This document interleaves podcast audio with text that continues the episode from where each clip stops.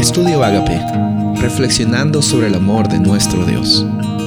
El título de hoy es Un anatema en el campamento, Josué 7, 10 y 11. Y el Señor dijo a Josué, levántate, ¿por qué te has postrado rostro en tierra?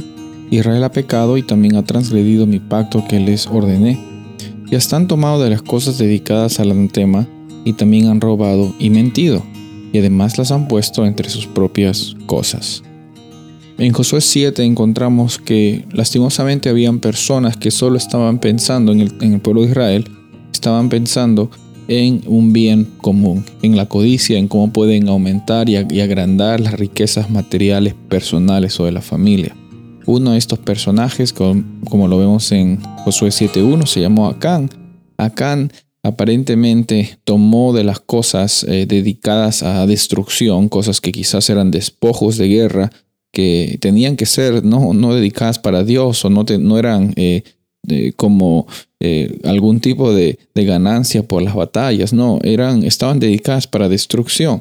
Y él, en vez de dejarlas allí, las tomó y las escondió y empezó a, agarrar más cosas para él mismo.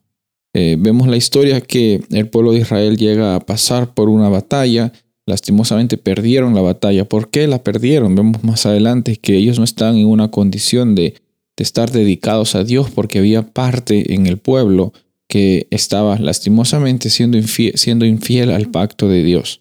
Y en este proceso Dios le dice a Josué, ¿sabes qué? No, no es problema tuyo necesariamente, Josué. Hay personas que no están pasando por una experiencia real, una experiencia eh, honesta, de integridad, y por eso es que ustedes han perdido la batalla.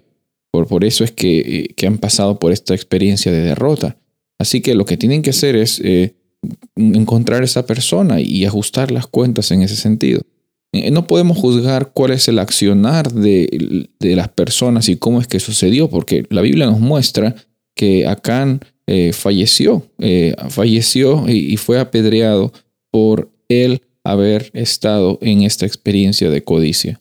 Hoy obviamente no tenemos esas reglas de apedrear a las personas que están pensando con codicia, pero eso no significa que las consecuencias de la codicia no sean devastadoras hoy, que muchas veces en nuestras vidas cuando pensamos en aumentar para nosotros mismos, estamos olvidándonos que Dios es el que provee nuestras bendiciones, sino también estamos eh, eh, pensando que nosotros podemos eh, manejarnos por nuestra propia cuenta en realidad es la paz por la bendición y la providencia de nuestro Padre Celestial que tú y yo estamos aquí en este día, dispuestos a recibir esa identidad en cada momento que Dios nos da, ese propósito que Él nos da.